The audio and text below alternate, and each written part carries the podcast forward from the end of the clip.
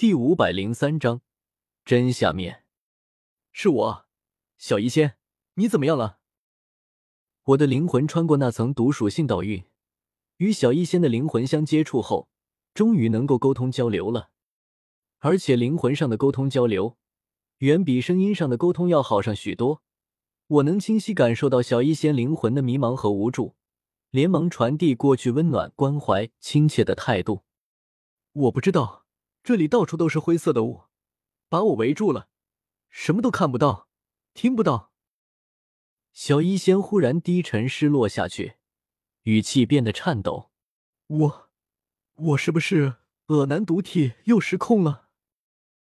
嗯，我沉默片刻，忽然想起上回在小医仙哪里看到的一幅画面：绿树村边和青山郭外斜的小村子内，躺满了人畜的尸体，一个个面色发紫，嘴唇乌黑。不过这里是蛇人祖地，这里一片死寂，没有任何人生活。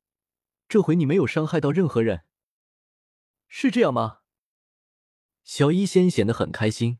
忽然有反应过来，迟疑着小心问道：“你，纳兰叶，我没伤害到你吧？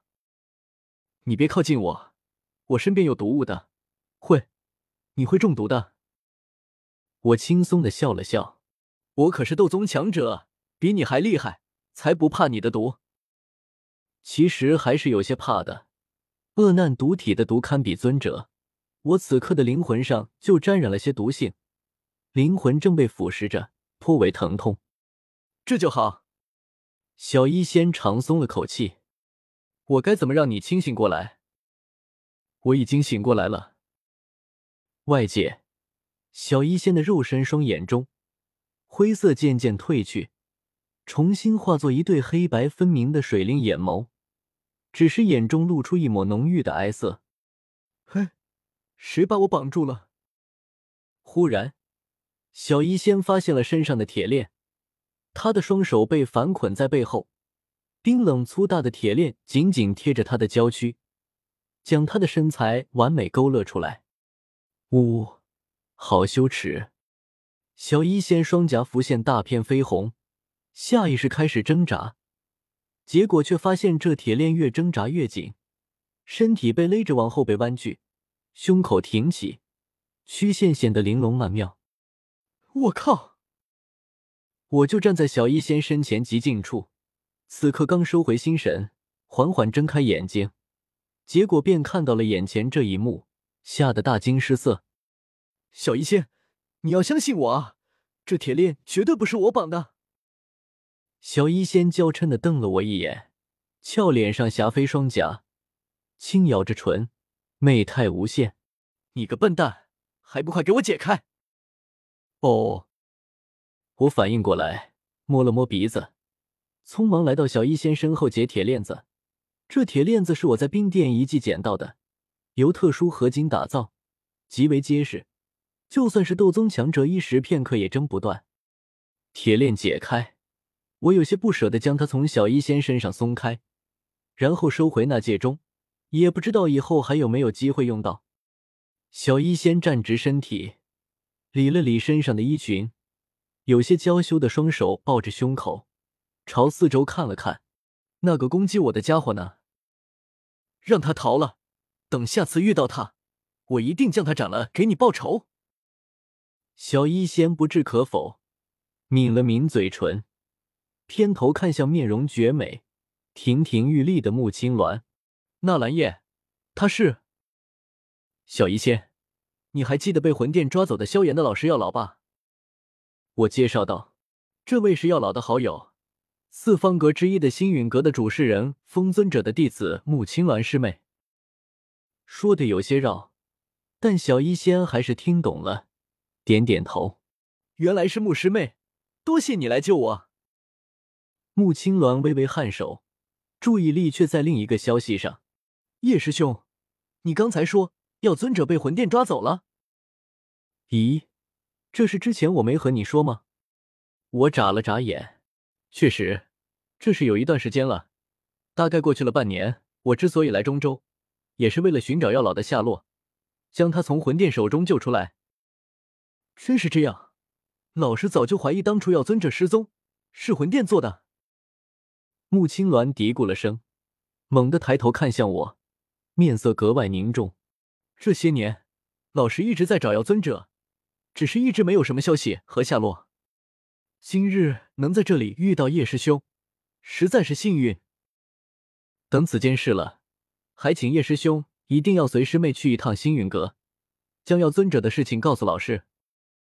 我不置可否，药老还是很重要的，尤其是对萧炎来说，是他极为珍视的人，所以就要老的事。魂殿势大，据说他们还拥有斗圣强者坐镇，我们不能鲁莽行事，此事还需要从长计议。穆青鸾微微颔首，提起魂殿，他也是感受到了极大的压力。以他的身份，隐隐能知道魂殿隐藏的极深。远不如他在中州显露出来的那么简单。那我们接下来做什么？小医仙脸上的绯红终于消退下来，只是目光看向我的时候，还是微微有些羞红。去丹殿。我灵魂世界中，彩铃接过了话头。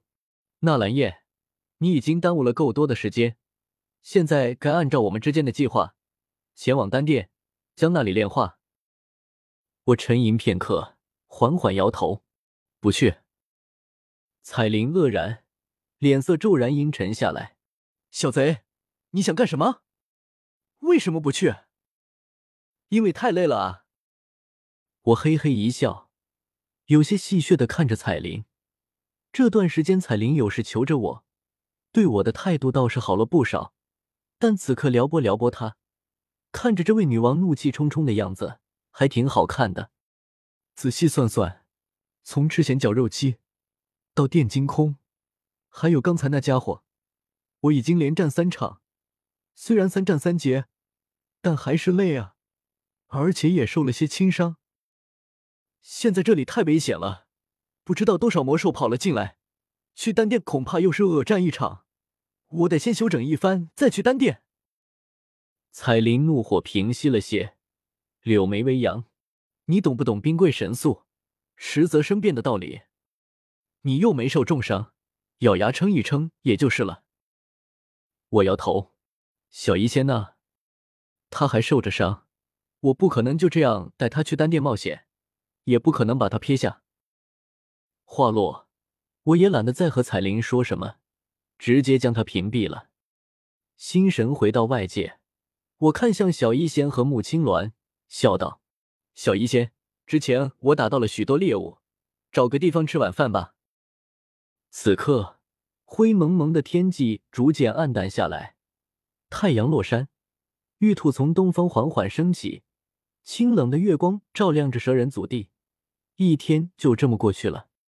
小世界内其实没有日月星辰，我们现在看到的太阳和月亮，都是斗气大陆上太阳和月亮的投影，是虚影。至于他们是怎么投射进来的，我也不知道。这种深奥的问题，并不是我如今的境界所能探究的。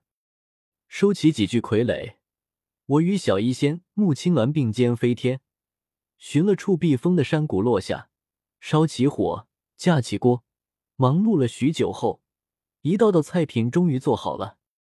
清风鱼王的肉，肉质细腻，被我煮成了一锅鱼汤。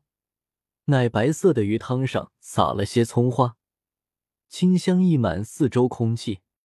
小一先拿小碗盛了一碗，小口喝着，极为鲜美，双眼眯成了两轮小月亮。穆青鸾倒是看不出来，竟然喜欢吃电侧蟒的肉，当然也可能是单纯喜欢吃肉。电金空的肉被煮成了卤肉，装在一个陶制大盆内。剁成大块的肉晶莹剔透，漂亮的酱油色看上去非常润泽，冒着热气，令人食指大动。穆青鸾看得眼睛发亮，不顾自己美少女的形象，很野蛮的把筷子一扔，也不怕烫，直接用手抓住肉块大口啃着，吃的红唇边沾满了油。嗯，叶师兄真好吃。我嘴角一阵抽搐，我一点都不好吃。金刚狼王也不能免俗，我不知道该怎么做狼肉，但大概和狗肉差不多。把肚皮切下来，洗干净，竟然洁白如玉。我把它从卤汁中捞出来，摆在案板上，亲自操刀剁成细条，再加上一些葱姜蒜末，还有萝卜丝拌好，夹起一筷子吃下去，口感十足。穆青鸾吃完手中的肉块，忽然抬头看来：“叶师兄，你怎么没下面？你要吃吗？”刚说完，我就愣住了。穆青鸾也是陡然沉默，然后挥舞着油腻腻的双手，拼命解释道：“我我我是说，叶师兄，你不是说要煮面条吗？”我用力点头。我也是问你要不要吃面条。小医仙抬起头来，伸出舌头舔了舔嘴角残留的奶白色液体，也就是鱼汤，奇怪道：“你们两个在说什么？”“没什么。”穆青鸾左右看了看，转移话题道：“叶师兄，你身上怎么带了这么多东西？不仅有锅碗瓢盆、筷子等工具，油盐酱油、葱姜蒜等调味料，就连清水、木柴、火钳这种东西都准备上了。这也太夸张了吧！穆青鸾就从来没见过哪个斗者或者魔兽身上会带这么多杂七杂八的东西。”我微微一笑。从怀中取出九枚纳戒排开，因为我纳戒有很多。穆青鸾吃惊的眨了眨眼睛，美目流转。这个师兄越来越有趣了，蛇肉煮的也很好吃的说。小医仙倒是见怪不怪，早已经习惯了我的特立独行。大家快点吃吧，吃完早点休息，明天还有很重要的事情要做。某条蛇已经快要发飙了。